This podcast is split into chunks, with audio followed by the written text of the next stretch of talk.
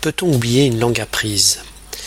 Christophe Pallier estime que les progrès réalisés en imagerie cérébrale permettent de voir comment le cerveau fabrique le langage et comment il s'active pour sélectionner des mots et une syntaxe.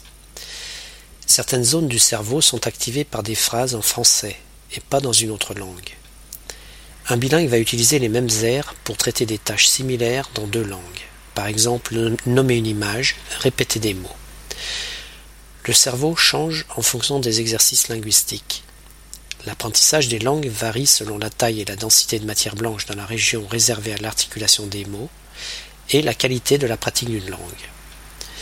Alors, peut-on oublier une langue ou celle-ci reste-t-elle gravée à jamais dans le cerveau? La recherche montre que des orphelins transplantés dans un autre pays, avant la puberté, peuvent totalement oublier leur langue maternelle. Passé la puberté, le cerveau garde des traces actives de celle-ci.